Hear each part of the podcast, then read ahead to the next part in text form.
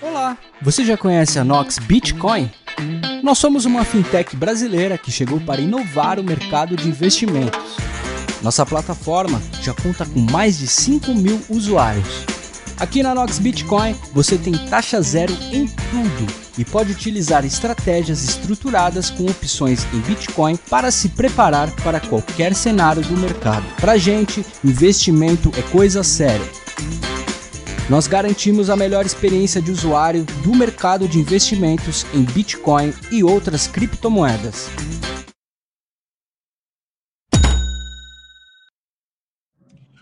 Olá a todos mais uma vez e bem-vindos ao debate descentralizado. No programa de hoje nós temos aqui presente na nossa tela de cinco cabeças, nós temos a doutora Adriana Siliprandi, ela que é advogada especialista em tokenização.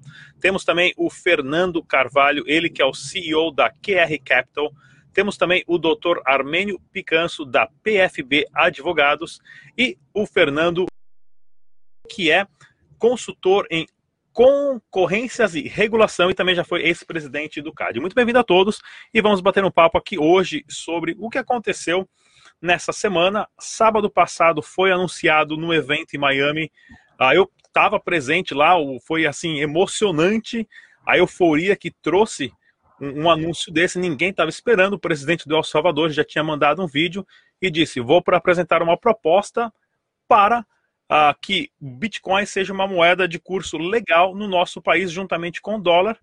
O mundo veio abaixo ali na hora durante o evento e em três dias foi apresentado, em quatro dias foi apresentada a proposta de três páginas, 14 artigos e já está aprovado. Nós no Brasil, conversa de audiência pública em 2014 e 2015. Já saiu várias regulamentações de vários lados, porém não temos uma decisão oficial. Quanto tempo mais vamos ter que esperar depois desse golaço aí que El Salvador marcou, né? E o presidente que ninguém sabe pronunciar o nome direito e muito menos todo mundo foi ver ultimamente onde é que fica El Salvador, quem está envolvido com criptomoeda. Para onde vamos depois desse anúncio? Começar com a Adriana Siliprandi. Por favor, Adriana. Bom, é, boa tarde, boa noite, bom dia. Isso depende da, da, do lugar do mundo onde você estiver, né? É, bom, é um grande passo essa situação do presidente de El Salvador em relação ao restante do mundo, né? Também pela agilidade do assunto, ele prometeu em três dias, três folhas, 14 artigos, como mesmo o Rodrigo falou, foi aprovado e já e já passou por toda a tramitação, então é uma coisa muito interessante do país, pequena em relação ao Brasil, mas foi extremamente ágil, né?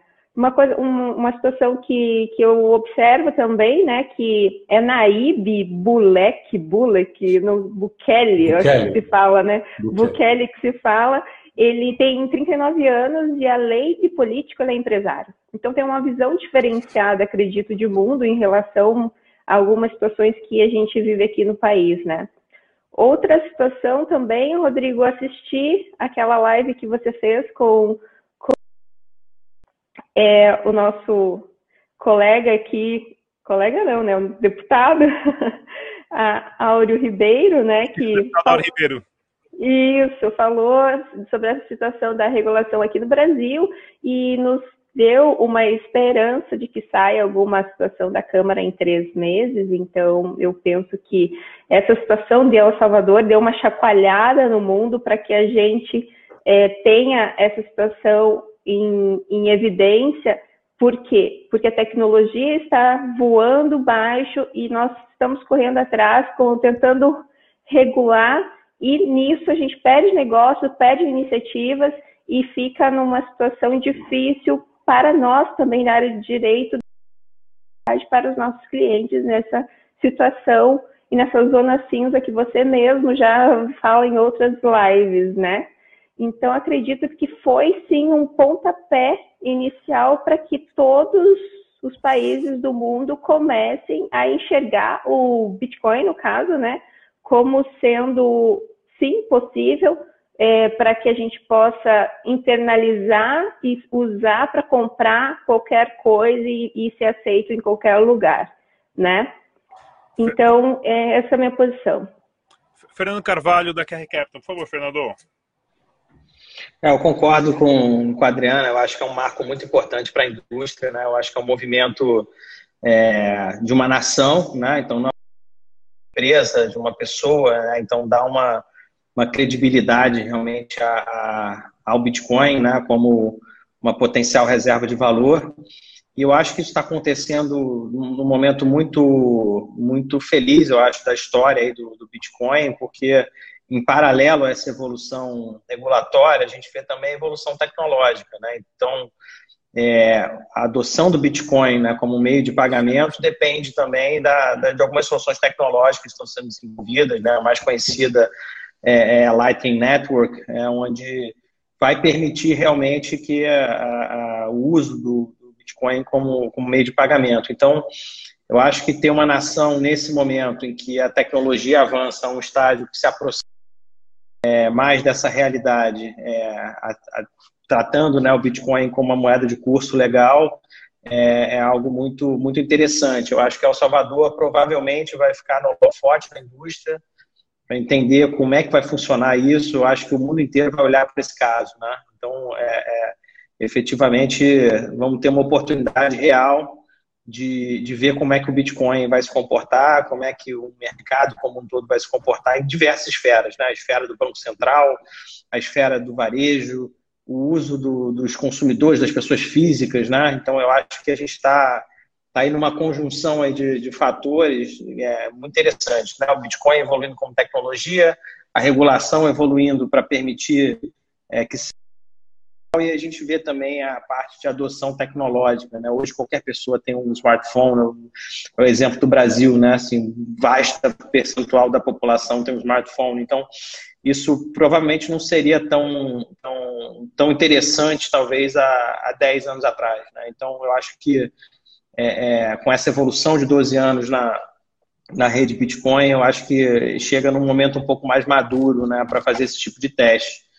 E, de novo, acho que, acho que é um caso para ser acompanhado, ser observado, e acho que El Salvador vai oferecer aí muitos aprendizados aí para outras nações que eventualmente vão seguir essa, essa, esse caminho. Olha, realmente, todo mundo que eu conheço da área de criptomoedas foi procurar no mapa onde é que era realmente tinha dúvidas, né? E passa a ser assim um ponto importante porque é um país, uma economia muito pequena, um país pequeno, relativamente uh, pequeno, porém é um ótimo exemplo, né, uma ótima circunstância para ser usado como modelo. É, doutora Terme Picanso, por favor. Bom, é, bom dia, boa tarde, boa noite. Eu não sei o horário que cada um vai ver aqui, é, mas assim, acho um, um divisor de águas, né? Eu acho que é uma, a palavra, a expressão chave disso, o que El Salvador fez, né? É, o Bitcoin ele vinha numa trajetória de se transformar numa moeda, mas ele precisa ainda algumas provações, e eu acho que nesses 90 dias, desde quando a lei foi publicada até o dia dela ser efetiva, que é o caso, a gente vai observar aí quais são as, as dificuldades que o governo vai enfrentar, né, porque ele vai ser o garantidor dessa transferência instantânea, que ele prevê, né, no artigo, salvo engano, o oitavo, que ele, no sétimo, ele obriga a, os agentes a aceitarem o Bitcoin como uma moeda, né, como uma forma de um meio de pagamento.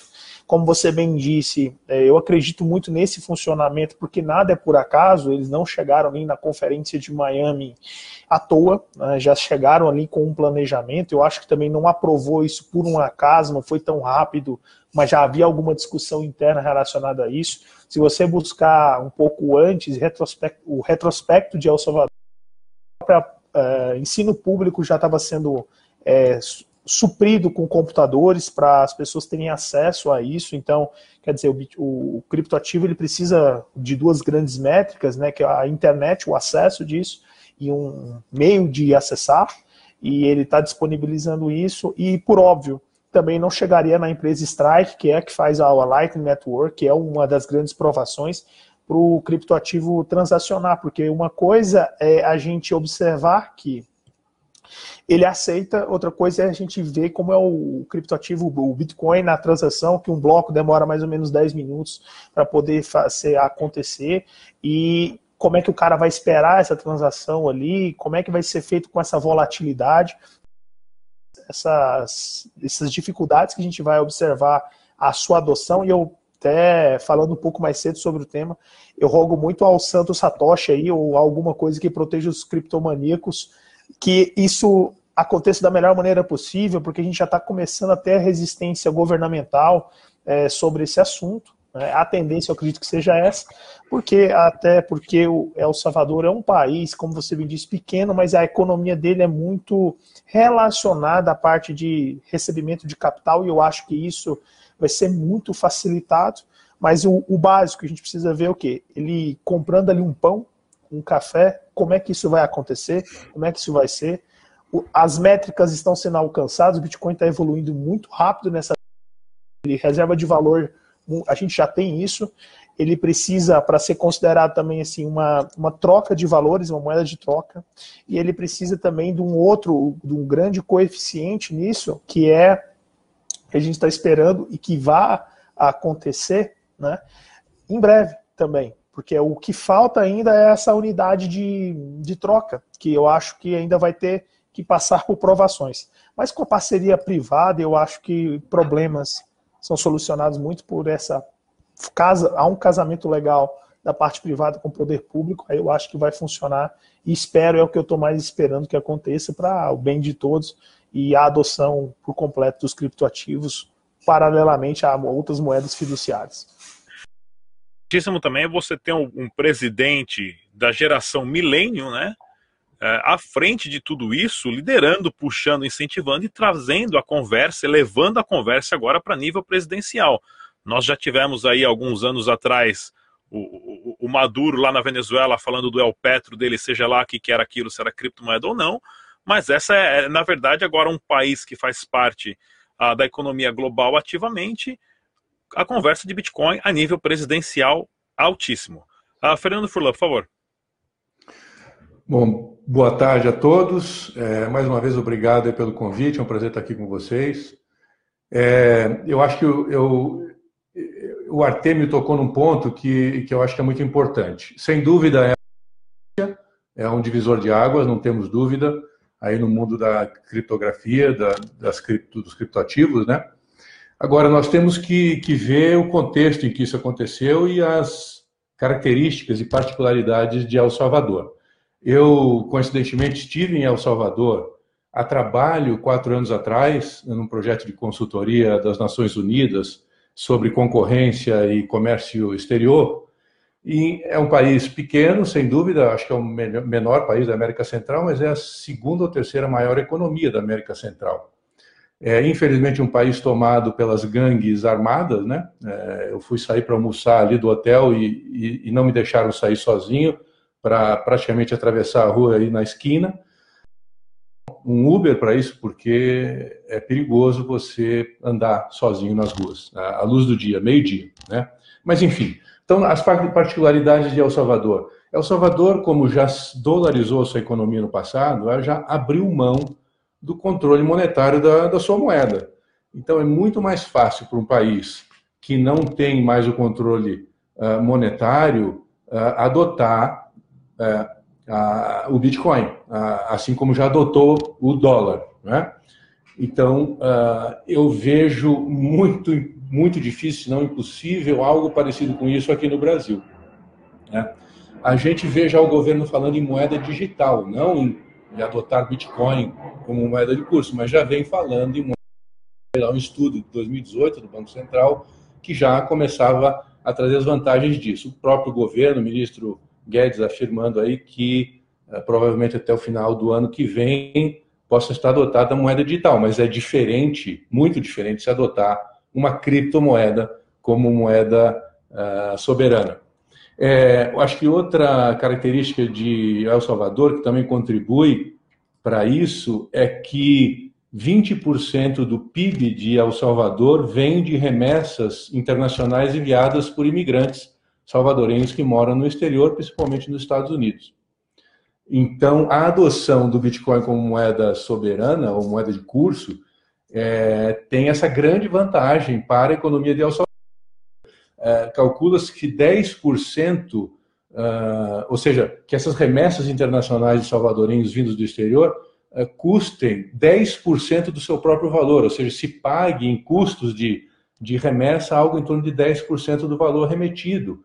Uh, isso é significativo e, portanto, com um custo médio de uma transação em bitcoins de 5 dólares é, e muito mais rápido do que o atual, é, do que atualmente é feito. Portanto, nós vemos aí várias vantagens para a economia de El Salvador que nós não temos em economias como a brasileira, por exemplo. É... Bom, eu acho que para começar a conversa é mais ou menos isso, né? Não, ótimo. Olha que interessante. Eu nem sabia que para El Salvador, então convidei essa semana é. a pessoa exata, né, para participar do nosso papo. Vamos agora entender um pouco, né? Nós tivemos ali foram 14 artigos e o quanto esses artigos, né, é, assim, resumindo geralmente, nós não vamos discutir aqui um por um, porém, o quanto esses artigos vão ter um impacto, né? Qual o impacto legal, o impacto a nível de governo, de Estado e a relação com o Banco Central a partir do momento que você tem é, a incisão de, uma, de um, um sistema, né, um sistema financeiro particular, digamos assim, que seja o Bitcoin, que não vem do Estado. Como, qual que é a implicância legal em relação a isso? Começar com o Artemio Picanso. Bom, é, eu li o, a, a lei da sua totalidade e muita gente fizer, fizeram algumas cara, umas críticas sobre a obrigatoriedade, né? Porque lá fala muito assim, a maioria das pessoas que mexem com criptoativo, ele tem essa liberdade financeira e a liberdade monetária em mente, né? E aí muitas pessoas criticaram, mas ah, estão obrigando a aceitar o Bitcoin. Mas se ele é uma moeda de curso forçado, é, um, é esperado que seja dessa forma, né? que se aceite. Eu acho que foi até um, uma boa é, saída, porque muita gente também falou, ah, mas aí não é só. Ele manteve o dólar como é, uma moeda também, uma das moedas soberanas ali. Eu acho muito certo, porque intercorrências vão acontecer. E hoje eu acho ainda que o, caso aconteça algum, vamos pensar assim, algum problema na implementação, que é o que a gente não espera, a gente tem uma válvula de escape. Como é que o cara vai comprar ali o seu pão? Né? E o dólar seria isso, que as pessoas estão acostumadas ainda. Mas, com sem sombra de dúvida, a gente vê a possibilidade e essa isenção do ganho de capital, porque até seria um pouco insano se não fosse, digamos, eu compro ali um café para negociar, tomar, e ele está ali, eu comprei na, com Bitcoin na métrica 36 mil dólares. Se ele não estabelecer essa conversão instantânea, que vai ser de obrigatoriedade estatal, que é aí que eu quero ver como isso vai ser feito, nesses 90 dias é, vai acontecer, vai apresentar essas soluções técnicas, e aí, por muito delas, graças ao Lightning, o cara, ele cobra o capital o ganho, seria um pouquinho insano. Eu compro um café a 36 mil, aí ele daqui 10 minutos o processo vai para 36,500, vamos falar que ele pegou aqui, e aí ele ganhou um capital, aí vai pagar a taxa do ganho de capital, mais a taxa da própria transação, como é que vai ser feito isso? Então, assim, o Estado vai ter que prover, é o que a lei exige, essas trans, como vai ser feita essa transação e essa conversão instantânea, e o principal, ele tem que estabelecer mecanismos pra, para que aquele comerciante, comerciante que ao receber o criptoativo, ele sinta a necessidade de mantê-lo e ele observe aquilo sim como algo bom, algo atrativo e que por certo ele pode ser utilizável daqui a algum tempo.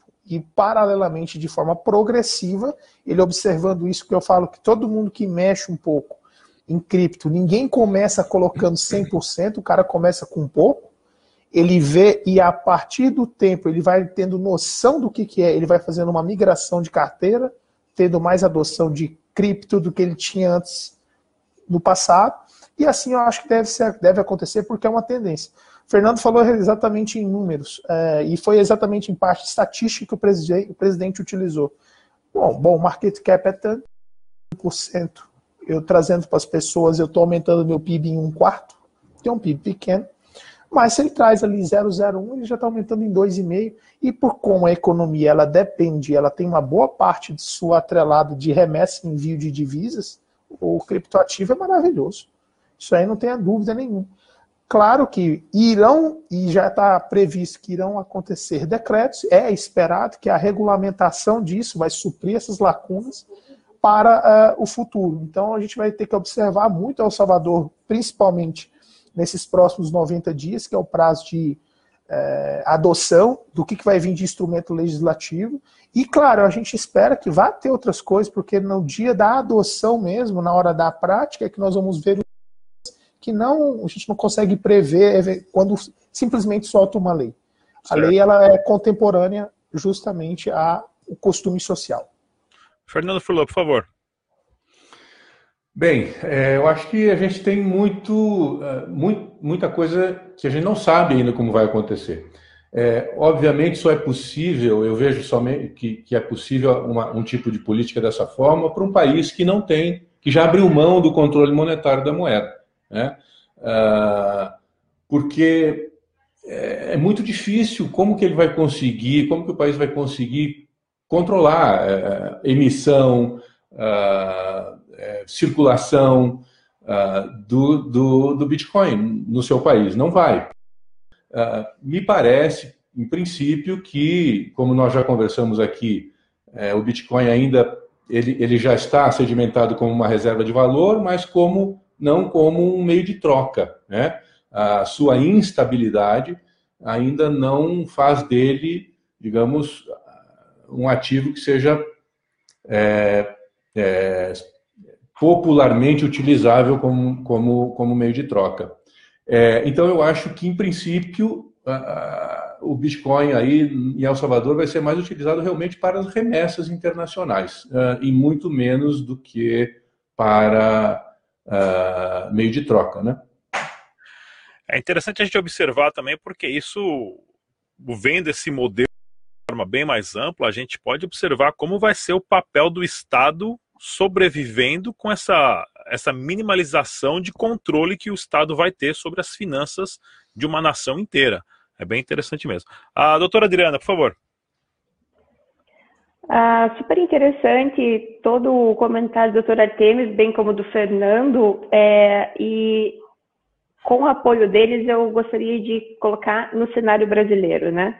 Em relação à volatilidade, a questão da descentralização, eu concordo plenamente com o Fernando no que ele fala que num, num cenário em que já abriu mão da própria moeda em detrimento do dólar, funcionaria, né? Bom, é, no cenário brasileiro, que nós não, não teríamos a adoção do, do Bitcoin como moeda é, para transações, e sim de uma CBDC mesmo, né? Que agora, no dia, se não me engano, dia 24 de, de maio agora de 2021, o Banco Central divulgou as diretrizes para a criação dessa CBDC né? E nela ali foi criada uma comissão, e essa comissão é multidisciplinar, inclusive com, com a iniciativa privada trabalhando nesse trabalho, eh, trabalhando, trabalhando nessa situação para que se dê mais, é, como eu posso dizer, que se traga mais qualidade para o trabalho, tendo em vista que a iniciativa privada também está atuando fortemente na situação de, de projetos com tecnologia blockchain, né? E o que, que o, o, Banco Central falou que essa nossa CBDC ela não é, não será apenas dinheiro digital, mas será sim uma extensão do dinheiro físico, né? Então assim facilita bastante a implementação dessa CBDC, mas trazendo para o Brasil, não vejo a questão, frisando de novo a questão da implementação do Bitcoin como sendo a ferramenta, tendo em vista a volatilidade, tendo em vista muitas regras que teriam que ser impostas para que, é, e automatizações de, de, de é, transferências de criptomoeda para moeda fiat online, para que não se per, não tenha uma perda do do valor de compra, né? Então, o Artemio falou várias coisas e eu também quero acompanhar de perto essa questão da evolução desses 90 dias e também a aplicação em El Salvador, para que a gente também consiga é, fazer um benchmarking aqui para fazer com que a nossa CBDC venha com força e organizada, né? Não, e sem contar também que o Brasil, o Brasil já tem um, um sistema de pagamento muito avançado, que é o próprio sistema de, do boleto, que você não encontra isso em países nenhum, inclusive na integração de todo o sistema bancário, bancos diferentes que são competidores usam o mesmo sistema de pagamento no Brasil que é o boleto, e agora essa, esse lançamento do Pix, que é o pré-real digital. É, o Brasil está muito à frente mesmo de vários países, ah, inclusive países de primeiros mundo em de tecnologia. Ah, Fernando ah, Carvalho, por favor. Eu, eu acho que tem, tem um ponto é, de contexto, né, que eu acho que é super importante. O Furlan é, falou sobre isso e eu acho que é um ponto super relevante, né? É, um país que tem 70% da população desbancarizada, 22% do PIB é, depende de remessas internacionais. Né? Então, falando de quase um quarto do PIB do país. É, foram 6 bilhões de dólares em remessa no passado, né, em, El Salvador. Então, é um ambiente, é uma realidade é, distinta da grande maioria das economias globais. Né? Quem imaginaria Brasil, né, se, se comparar a El Salvador em termos de escala, de tamanho, de, de complexidade. Né?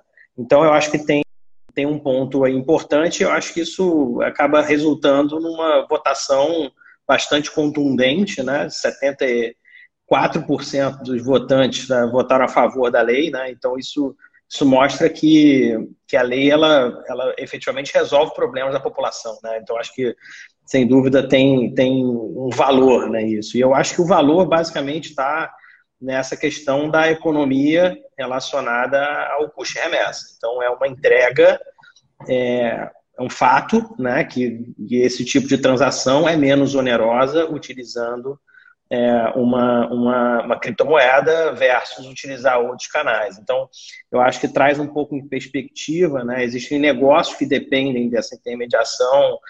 Eu acho que o Fulan, que teve lá em El Salvador, deve ter visto bastante isso. Eu tive alguns países da América Central também, né? Que é o famoso Western Union, né? O famoso é, burô de, de câmbio, né? Que basicamente as pessoas utilizam para receber micro remessas, né, valores muito baixos, pessoas não bancarizadas, etc. Então, o que está em ótica aqui é uma solução prática que o Bitcoin resolve.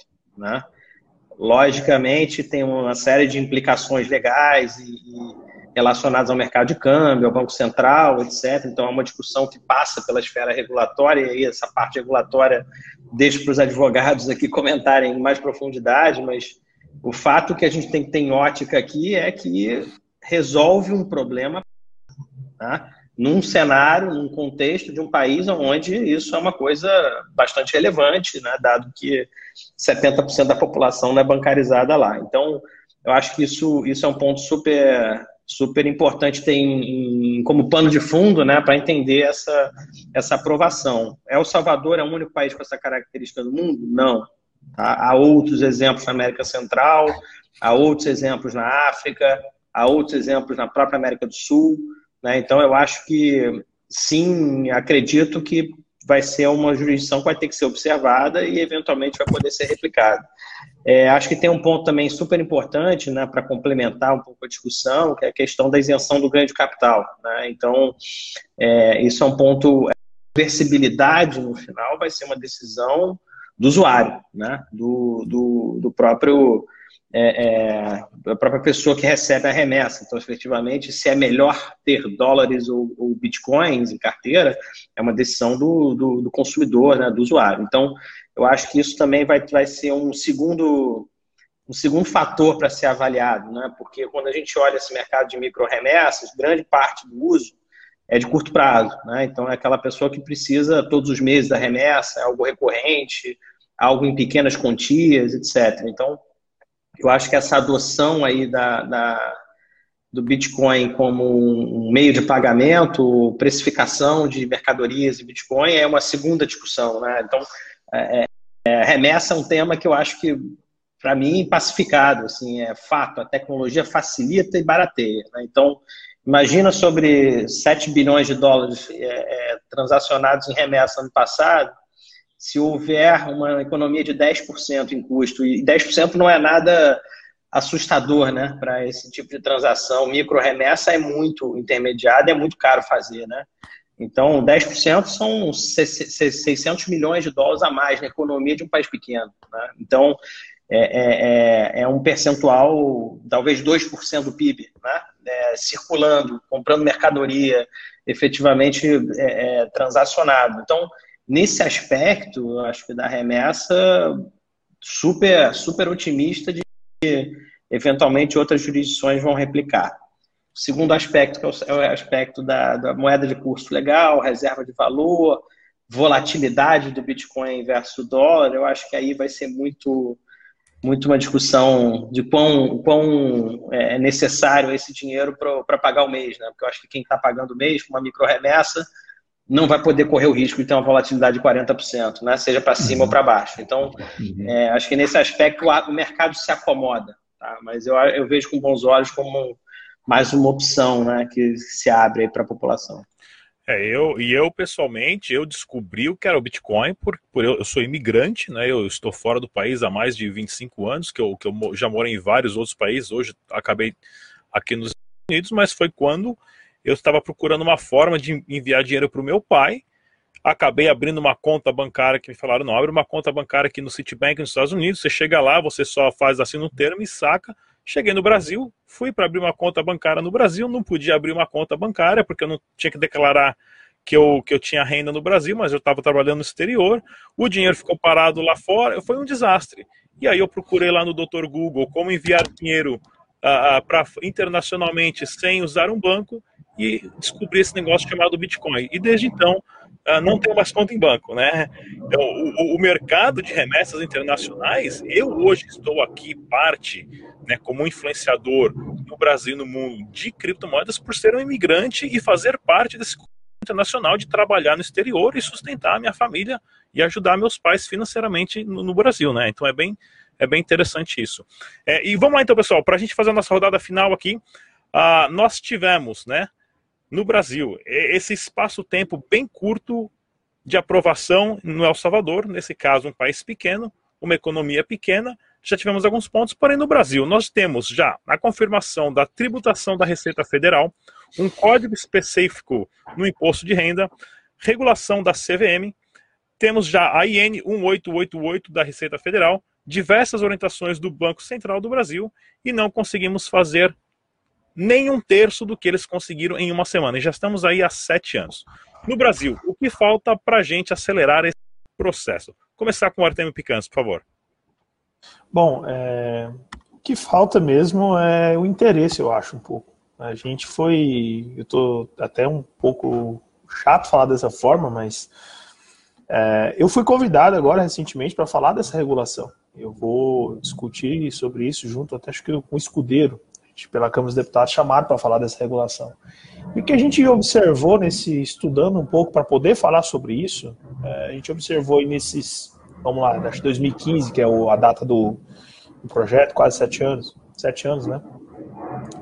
Já tivemos tentativa de que o Bitcoin nem pudesse ser comercializado, já tivemos diversas revés na, nessa situação, e o que falta é alguém tocar isso para frente, ter um, até um, um, entendimento, porque por um momento, acho que 2017, a grande houve uma grande onda aqui do varejo né, de investidores e por várias vezes, é, bom, é, é, o meu sentimento, mas aí posso, acho que o Fernando pode falar isso melhor.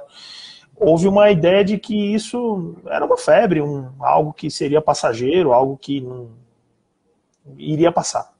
E depois de um tempo, observando que não era bem assim, aí veio o que sempre começa no Brasil, que é a parte fiscal para poder pra trazer os principais e os principais nortes e dizeres sobre o assunto, que aí vem a instrução normativa. E eu acho que agora a tendência, depois de estudo, com a, principalmente com essa questão da, do PIX, que para mim ele é um, um, prenúncio do Digitax, que é um, com a reforma tributária deve vir, vir, que é um imposto disso, né, que o Guedes ele tem essa bandeira mesmo, a gente acredita nisso. E eu acho que está faltando é, tá faltando pouco nesse momento. Não é, não é possível, né? Não é possível que isso vai durar uma década. Né? Não, não quero crer que em 2025 a gente vai estar tá aqui conversando sobre isso. Do meu papel como, vamos falar, convidado, eu vou tentar, no máximo, acelerar e que seja um mercado não restritivo. A gente tem que lembrar que isso é um mercado crescente, né, que as pessoas cada vez mais estão aplicando ali. O Brasil, acho que o ano passado, nesses primeiros três meses de ano, o primeiro trimestre, foi uma superação de investimentos em criptoativos assim jamais visto. Muito levando em conta é, fatos que estão acontecendo mesmo com impressão desenfreada, a gente vê essa hiperinflação que deve acontecer algo daqui a algum tempo, não é algo já está acontecendo, a gente vê numa barra de chocolate, que é 180, virou 90 gramas hoje.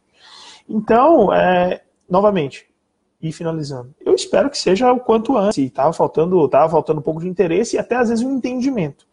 Será que isso realmente não é só coisa de golpista? Será que isso não é só coisa para lavar dinheiro? Que as pessoas pensavam nisso? Hoje não, a discussão está mais madura. Então, hoje a gente consegue ter aqui pessoas que você, para bem simples o exemplo, para formar essa live aqui, dois, três dias a gente conseguiu reunir pessoas que entendem um pouco do negócio. Se a gente pegasse em 2017, a gente não veria esse tanto de gente falando sobre isso. Então o mercado está maduro e eu acho que agora sim deve sair alguma coisa.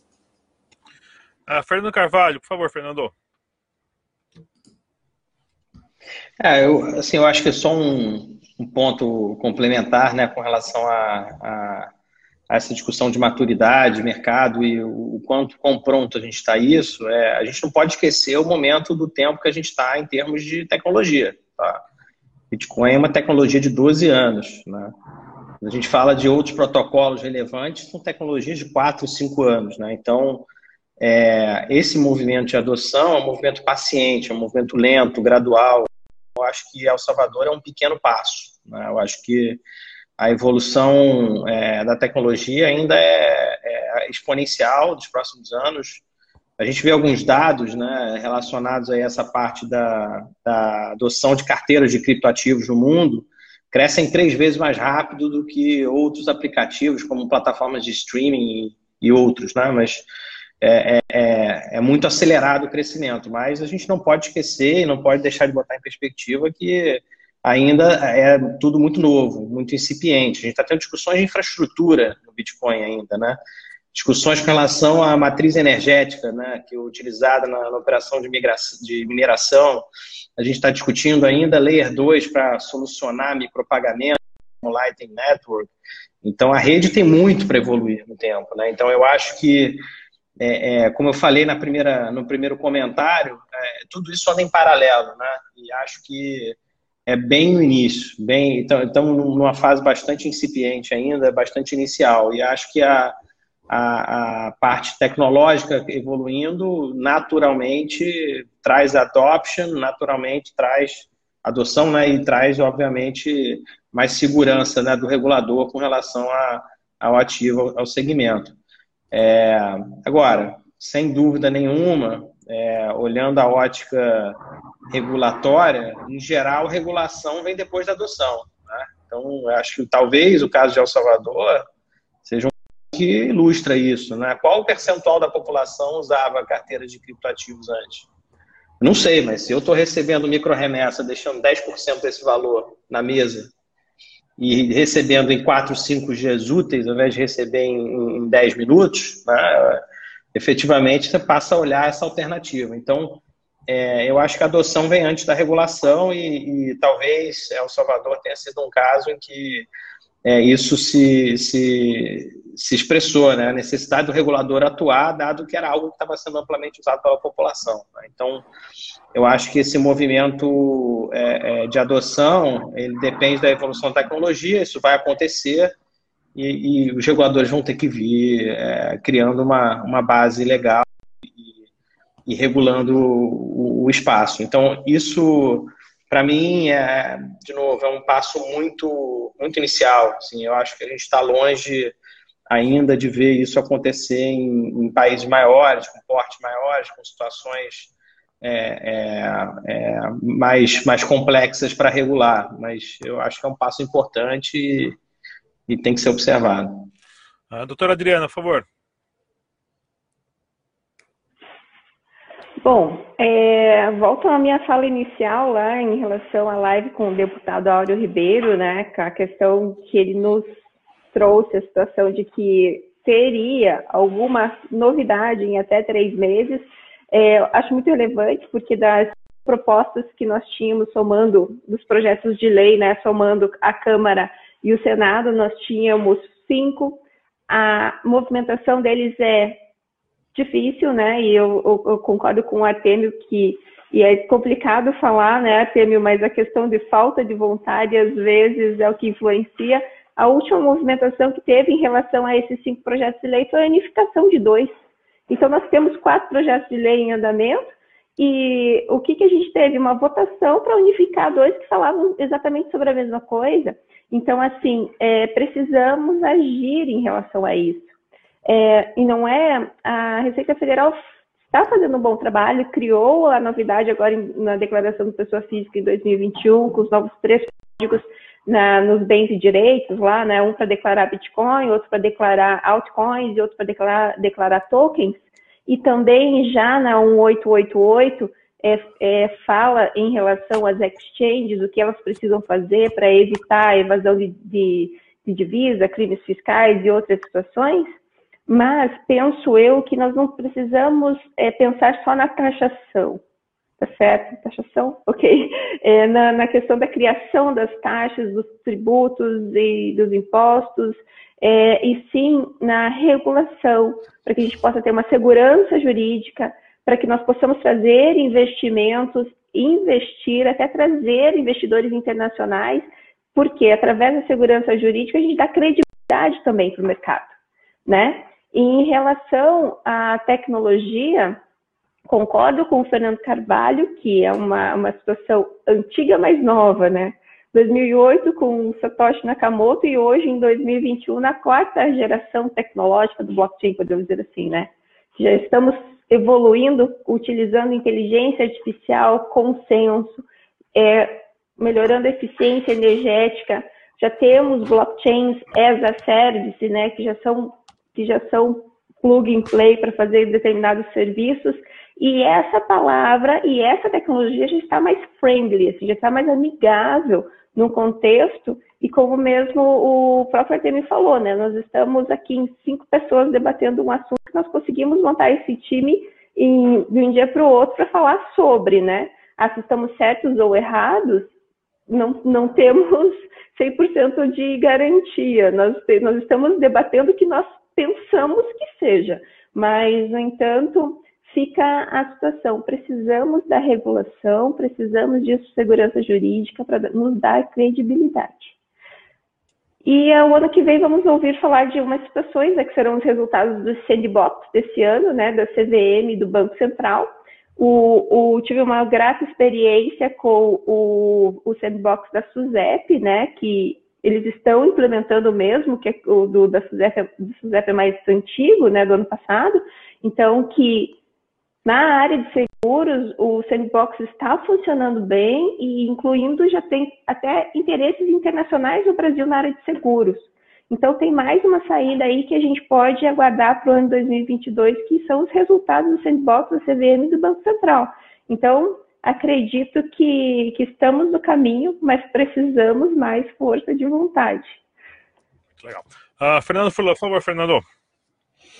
Ok. Uh, bem, eu, eu não vejo com tanta facilidade como aconteceu em El Salvador a aprovação tão rápida assim de alguma legislação para a regulamentação do setor. Infelizmente, eu tive ano passado, não, 2019 eu tive lá com o deputado Áureo, quando eu estava à frente da BCB, né, uh, para conversar sobre, as propostas dele, etc. E é óbvio que ele está bem intencionado em procurar criar um arcabouço aí, principalmente para dar. Essa é a grande preocupação dos parlamentares, tanto ele quanto uh, o senador uh, do Paraná, ai, fugiu o nome dele agora, que é também autor de um outro projeto de lei lá no Senado. É, eles estão preocupados principalmente com uh, o investidor popular, com as pirâmides, etc. Né? É, o que me chamou a atenção foi que uh, os projetos de lei foram apresentados, etc., foram feitas algumas audiências, mas me chamou a atenção que, uh, antes da apresentação dos projetos, não havia sido contactado nenhum, nenhuma autoridade, digamos, uh, nem Banco Central, nem CVM, nem Receita Federal, quer dizer, é difícil você começar a trabalhar numa proposta legislativa, eu falo isso aqui com é, anos, né, décadas de experiência aqui em Brasília, já tendo trabalhado no Congresso, etc. É difícil você, você ter um bom andamento no projeto de lei se você não, não, não combinou com os russos, né? Fica muito atropelado, fica muito difícil. Veja, o Banco Central, é, eles têm aí algumas iniciativas nessa área de tecnologia, mas a questão de eh, criptoativo é, é um tabu no Banco Central. Né? Eles não, não reconhecem. Eu fui lá olhar no site para ver se tinha mudado alguma coisa deles agora, enquanto a gente conversava, não mudou. Eles realmente têm, são negativistas em relação a isso, porque eles não têm controle.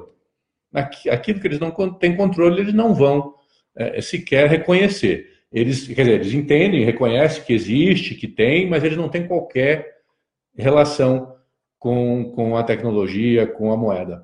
É, realmente o deputado Áureo tem razão de que talvez o, o foco regulatório seria a CVM, que vem tomando aí uh, iniciativas louváveis e, como vocês próprios disseram, é, vanguardistas no mundo em relação a isso, principalmente o sandbox. Mas também não sei se eles estão uh, com vontade, estão preparados para assumirem algo nesse sentido. E eu acho que o Rodrigo trouxe uma coisa que é essencial nessa questão da regulamentação. Que regulamentação nós vamos discutir? Isso a cada semana está mudando o mercado. Hoje nós vemos as grandes. Hoje nós temos um, no mercado aí é, meia dúzia de grandes exchanges, não é isso? E estão cada vez mais próximas dos bancos. É, isso até é uma questão que eu discutia uh, outro dia com aquela nossa ação no CAD. Né? Ontem, o Santander teve reunião com o presidente do CAD. Provavelmente estão pressionando já pelo arquivamento lá do inquérito no CAD. Por quê? Porque nós vemos bancos uh, anunciando aí parcerias, ETFs, com grandes uh, exchanges, principalmente do exterior. Né? Então, é, eu não sei como será a regulamentação, porque nós não sabemos como vai ser o mercado amanhã. Né? Nós estamos num movimento muito, muito forte aí. Enfim, essas as, as considerações finais. Obrigado. Não, sem dúvida nenhuma, a tecnologia está andando na velocidade, está voando na velocidade da luz, e é claro, o sistema mecânico, burocrático, estatal ainda está naquele espaguete embaraçado ali que não sai do lugar. No debate descentralizado de hoje, nós tivemos aqui a presença da advogada Adiana Siliprandi, ela que é advogada especialista em tokenização. Tivemos também o doutor Artemio Picanso, ele que é advogado da PFB Advogados. Fernando Carvalho, CEO da QR Capital, e também o Fernando Furlan, ele que é consultor de concorrências e regulação. Muito obrigado pela presença de todos. Até a próxima, pessoal. Tchau. Tchau, tchau.